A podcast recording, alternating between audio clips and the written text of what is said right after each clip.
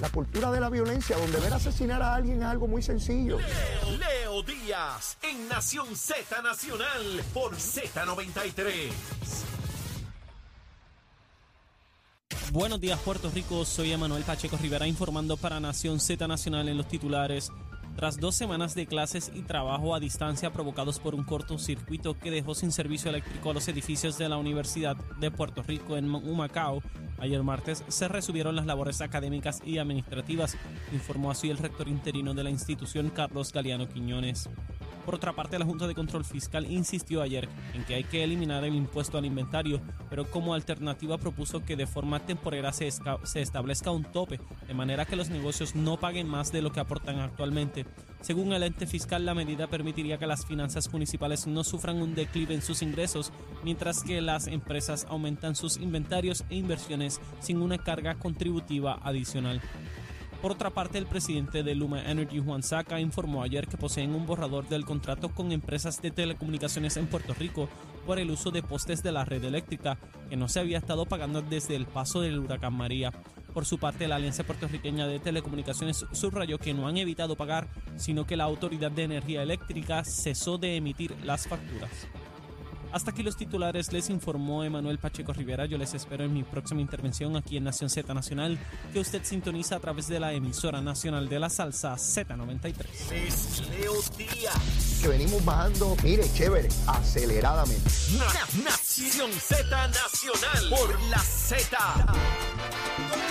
Quemando el cañaveral aquí en Nación Z Nacional, mis amigos, a través de Z93, la emisora nacional de la salsa, la aplicación La Música, en nuestra página de Facebook de Nación Z. Mire, estamos pegados rompiendo récord. El primer programa en FM en este horario. Leí todo día, leí todo día. Y el segundo cuando usted suma AM y FM. Así que mire, estamos pegados como tiene que ser. Agradecido enormemente a esa audiencia, a todos ustedes. Mire, vamos a hablar aquí de una funcionaria que estuvo en Puerto Rico, creo, tengo entendido que se va hoy según la prensa.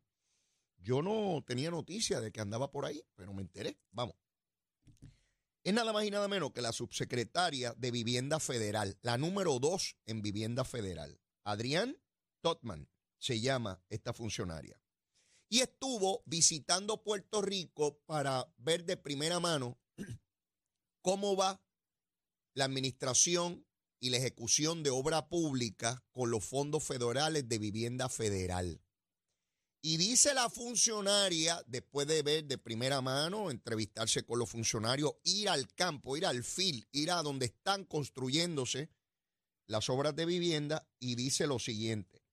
Dice que está perfecto lo que está pasando, que lo ve muy bien, que los fondos se liberaron. Oigan bien, que los fondos para estos propósitos de crear vivienda en Puerto Rico se liberaron bajo la administración de Biden, porque estuvieron aguantados bajo, bajo Trump. Dice más, dice que está muy satisfecha porque ya se han construido en Puerto Rico, oiga bien, 5.500 unidades de vivienda. 5.500 unidades de vivienda. 5.500 familias que tienen hoy un hogar con estos fondos en solo dos años y medio. Jennifer, Jennifer, no se ve la obra, mamita, no se ve. Pues anda con la funcionaria esta, montala en el canal y llévala a ver las casas esas. ¿O será esta otra embustera? La Adrián Todman esta. ¿Será embustera? Pero dijo más, es que esto está fabuloso, esto está fabuloso. Dijo la funcionaria federal, la segunda de vivienda federal, vamos en la dirección correcta. Cuando yo leí eso, por poco me caigo de la silla donde estaba.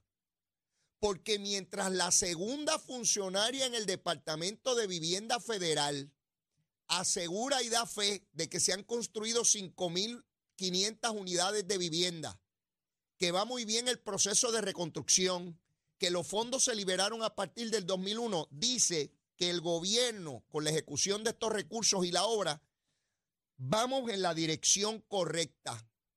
Y yo me pregunto, ¿quién estará bien? ¿Esta funcionaria Todman que dice que vamos en la dirección correcta? ¿O Jennifer González que dice que vamos por mal camino? Usted coge, usted coge. No yo, no yo, usted, usted. Escoja usted. Pues yo no le dirijo aquí la mente a nadie. Cada uno de nosotros trae un cerebro, unas neuronas y procesa. Cada uno.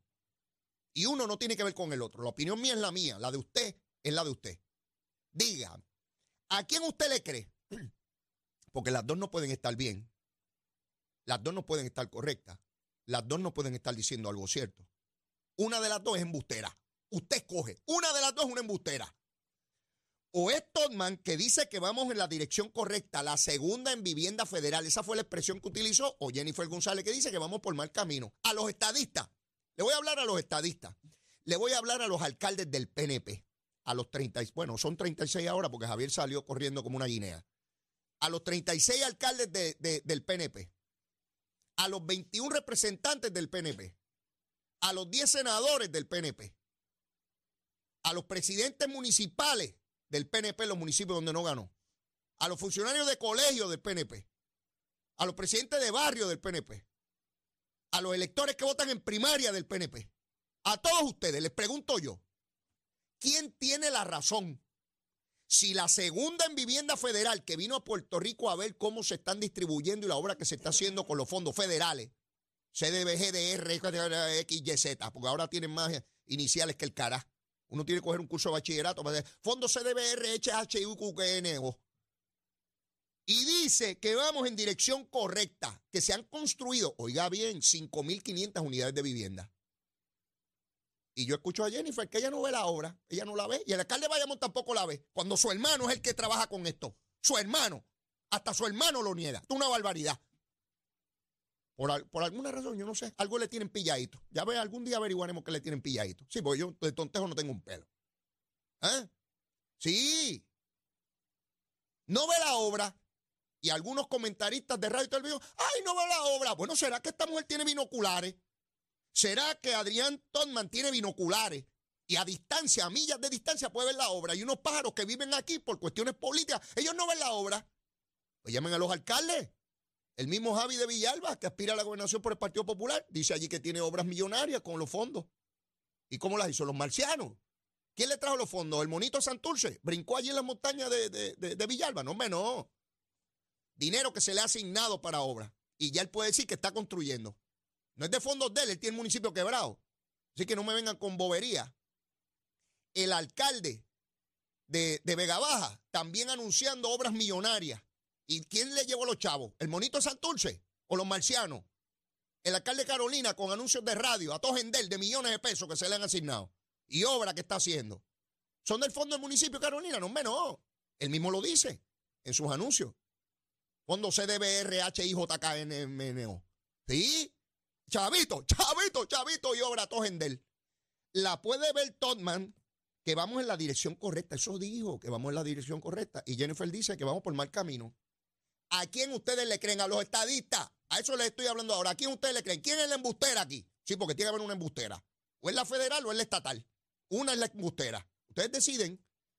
Sí, mire, en el libro Cucucita. Cucusa, mi amor, besito, yo sé que me estás viendo y escuchando, que tú me adoras. Digo, estás molesta conmigo ahora, pero como tú eres, que escribes barbaridades de Jennifer y después dice que puede correr para gobernador, así que puedes decir que yo soy un bandido y dentro de unos años decir que debo ser presidente de los Estados Unidos. Así tú eres. Bueno, escribiste en el librito. Entretener, confundir y enajenar. Esa es como es Jennifer González. Entretener, confundir y enajenar. Eso lo escribió Cucusa, no yo. Yo presenté el libro, pero lo escribió ella.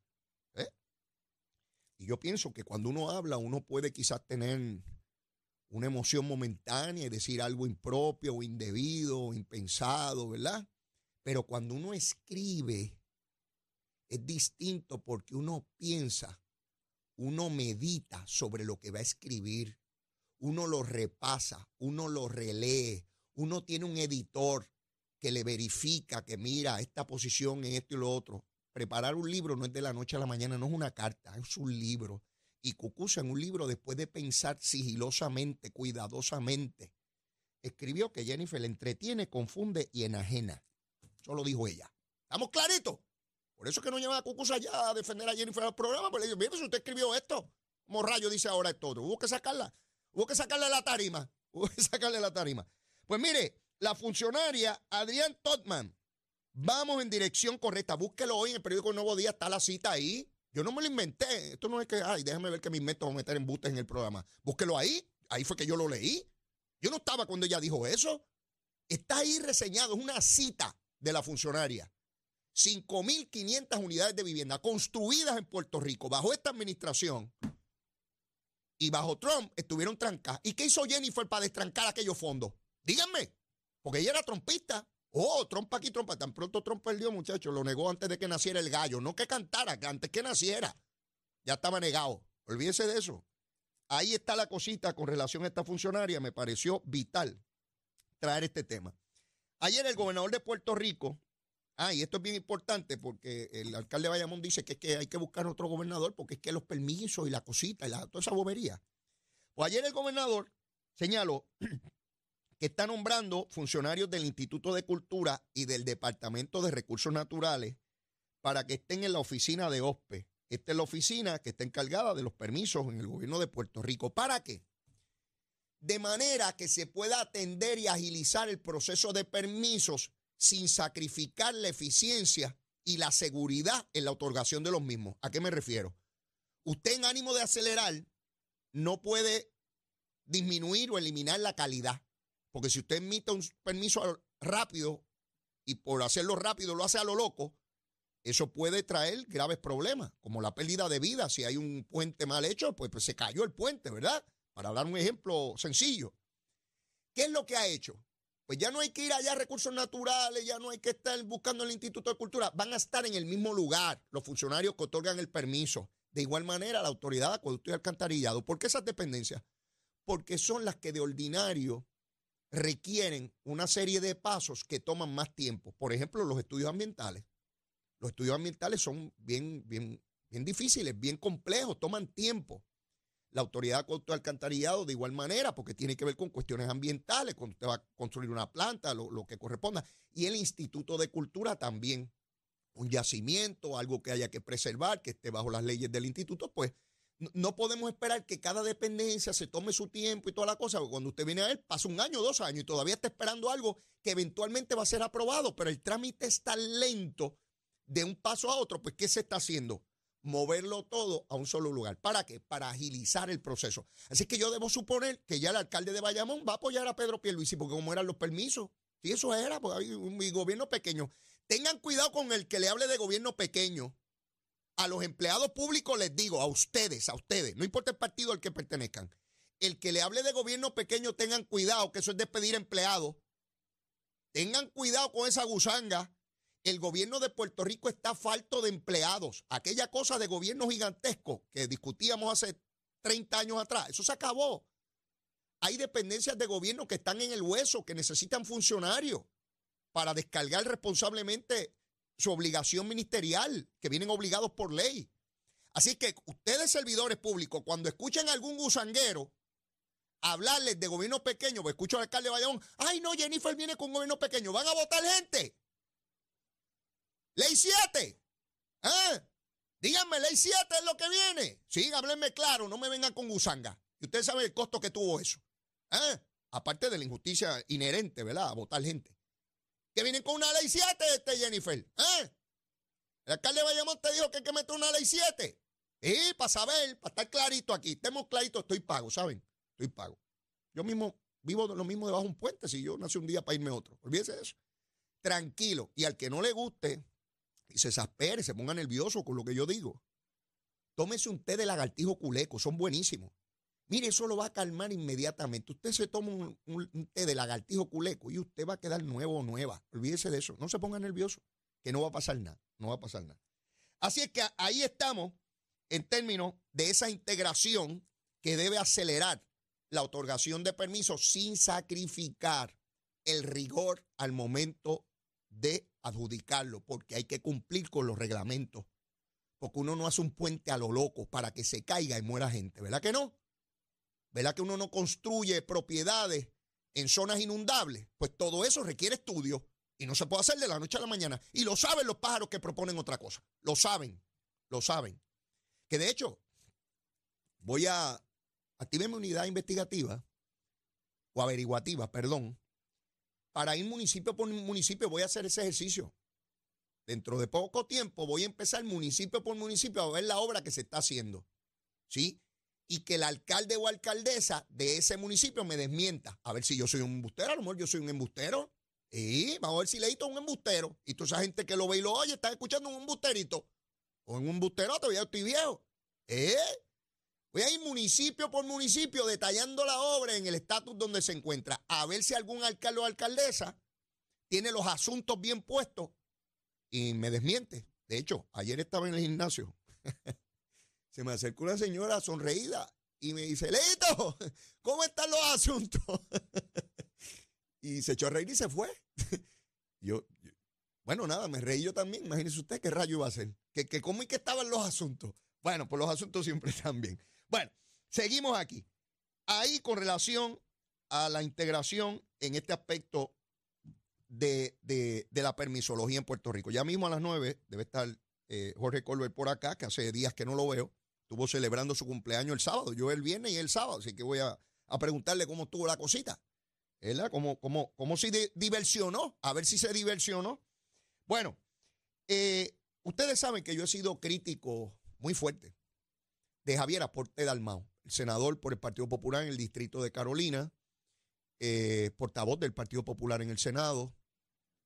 Y cuando hay que criticar a alguien, lo critico. Y cuando tengo, cuando percibo que hay una idea buena, algo que se debe estudiar, también lo reconozco sin problema. Javier Aporte Dalmao plantea hoy que ha presentado legislación para regresar al legislador ciudadano. A mí me parece que esa idea debe ser estudiada. Yo creo que él dado, él está dando unos puntos que son claves en todo este ejercicio y les habla alguien que legisló para el legislador a tiempo completo allá en la década del 90, producto de lo que había sido legisladores que en su práctica privada de la profesión violentaban condiciones éticas estando en la legislatura. Entonces eh, percibimos nosotros en aquel entonces de que había que poner al legislador a tiempo completo y así evitar conflictos de interés con profesiones o su desempeño privado. Así nació el legislador a tiempo completo. Eso siguió caminando y con el curso de los años ha dado problemas.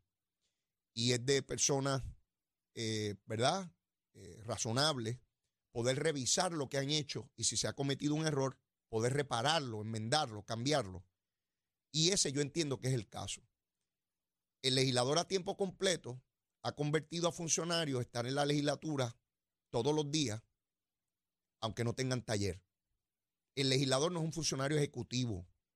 En Puerto Rico, de alguna manera, a través de los años, han convertido al legislador en un funcionario ejecutivo que reparte cosas y da cosas. Para eso no es la legislatura. La función es legislativa, no es ejecutiva. El que da cosas y reparte cosas es el ejecutivo, el gobernador, el del partido que sea. Vamos a eliminar los nombres, porque si ponemos nombres, rápido la gente dice, ah, pero aumentarle o quitarle a fulano. No, no, esto no tiene que ver con nombres, tiene que ver con la institución. Y se trata de la organización de una rama de gobierno. Esto no es un asunto ligero, no es un asunto de, repasarlo rápidamente y ya se acabó. Yo creo que sí. Ese es mi pensar. No tiene que ser el de nadie más. No estoy comprometiendo. Yo no, no, yo no hablo aquí a nombre de nadie. Yo hablo aquí a nombre mío. Nada más y absolutamente. Creo que hay que volver al legislador ciudadano, donde el legislador que tiene su trabajo en la empresa privada o en el propio gobierno, una vez electo, tiene una función legislativa, que haya una sola sesión, la segunda es por legislación, se elimina, y ese legislador recibe un dinero por ese tiempo que está en la legislatura. Puede ser a través de dieta o puede ser a través de un salario, mucho menor al que percibe hoy, porque es meramente por, por esa comparecencia durante ese periodo de tiempo. Y de, esa manera, pues la persona tiene, la empresa privada se gana el dinero que quiera o, en el gobierno el salario que le corresponda, ¿verdad? Alguien que sea maestro, pues sigue obteniendo su salario de maestro y a su vez recibe un dinero adicional por ser legislador. Un dinero que no es el de hoy, setenta y pico mil, una cantidad menor. Eso evitaría el problema que tenemos ahora, donde un legislador tiene que venir desde Mayagüez, que no recibe dieta, que no tiene carro, que no tiene gasolina y que tiene que estar viniendo a la legislatura todos los días. Eso es una cosa y, lógica. Y yo sé que esto es difícil para explicarlo a la gente del pueblo, pero yo tengo una obligación aquí de educar.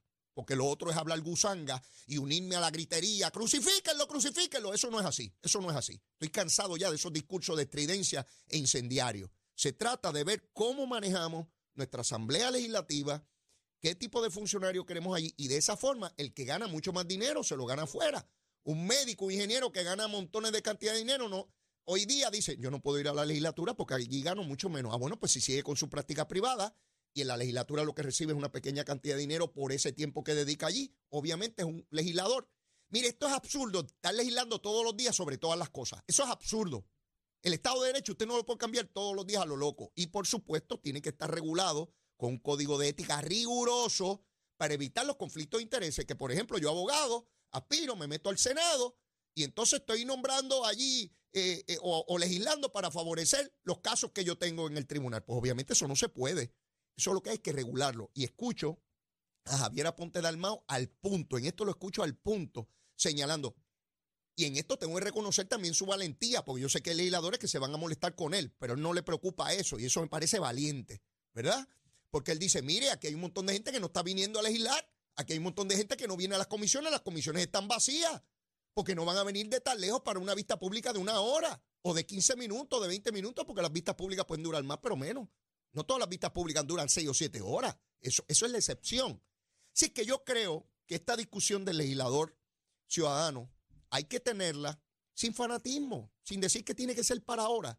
Pero él abre una discusión que es importante en nuestra sociedad y que me parece a mí que llevaría a tener una mejor asamblea legislativa. Perfectas no van a haber allí llega un pájaro de cada provincia. Y esto es como el arca de Noé, dos pájaros de cada especie para que se reproduzcan. Van a llegar brutos y van a llegar inteligentes, porque hay de todo allá afuera para elegir. Así que no vamos a pensar que van a llegar todos genios allí o que van a llegar todos brutos. Siempre va a haber una proporción de cada una de las partes. Así funciona.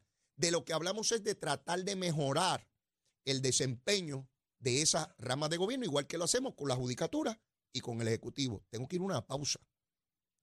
Pero luego de la misma, ya mismo llega por ahí Jorge Colbert, que tenemos un montón de temas que discutir aquí en Z93. Llévatela, chero. Buenos días, Puerto Rico. Soy Emanuel Pacheco Rivera con el informe sobre el tránsito. A esta hora de la mañana continúa el tapón en la mayoría de las carreteras principales del área metropolitana, como es el caso de la autopista José de Diego desde el área de Bucanán hasta la salida hacia el Expreso Las Américas. Igualmente la carretera número 2 en el cruce de la Virgencita y en Candelaria en Toa Baja y más adelante entre Santa Rosa y Caparra, así como algunos tramos de la PR5, la 167 y la 199 en Bayamón y la avenida Lomas Verdes entre la American Military Academy y la avenida Ramírez de Arellano. También la 165 entre Cataño y Guaynabo en la intersección con la PR22 y el expreso Valdoriotti de Castro desde la confluencia con la ruta 66 hasta el área del aeropuerto y más adelante cerca de la entrada al túnel Minillas en Santurce. Además, la avenida 65 de Infantería en Carolina y el expreso de Trujillo en dirección a Río Piedras, así como la 176, 177 y la 199 en Cupey. Por otra parte, la autopista Luisa Ferré está congestionada entre Montiedra y la zona del Centro Médico en Río Piedras y más al sur en Caguas y la 30, desde la colindancia de Junco Sigurabo hasta la intersección con la 52 y la número 1. Hasta aquí el tránsito, ahora pasamos al informe del tiempo. Para hoy jueves 12 de octubre, el Servicio Nacional de Meteorología pronostica para todo el archipiélago un día parcialmente nublado y caluroso, con algunos chubascos en el este durante las horas de la mañana y aguaceros pasajeros en el interior, el norte, el sur y el oeste durante la tarde. Los vientos permanecen generalmente del este de 7 a 13 millas por hora, con algunas ráfagas de hasta 24 millas por hora, y las temperaturas máximas estarán en los altos 80 grados en las zonas montañosas y los medios altos 90 grados en las zonas urbanas y costeras, con los índices de calor alcanzando los 105 grados en el norte, oeste y el sur. Hasta aquí el tiempo, les informó Emanuel Pacheco Rivera. Yo les espero en mi próxima intervención aquí en Nación Z Nacional, que usted sintoniza a través de la emisora nacional de la salsa Z93. Llegó a Nación Z la oportunidad de convertirte en millonario. Con las orejitas del caballo Alvin Díaz. Alvin Díaz. Directamente del hipódromo camarero para Nación Z está pasando, mi gente linda de Puerto Rico? Yo soy Alvin Díaz y usualmente si usted me escucha es porque se corre, pero hoy desafortunadamente no se corre acá en el hipódromo camarero. Sí se corre mañana viernes, así que te esperamos. Se corre el viernes, eh, se corre el sábado, se corre el domingo. El pulpote está en un poquitito más de 200 mil porque eso es lo que quiero aprovechar para decirte que este domingo pasado, una de las cosas que pasaron fue que se ganaron el pulpote por cuarta vez en el año. ¿Sabes cuánto se ganó ese afortunado allá en el pueblo vaquero de Bayamón? No sabes, pero yo te voy a decir, 623 mil dólares son buenos, ¿qué cuánto?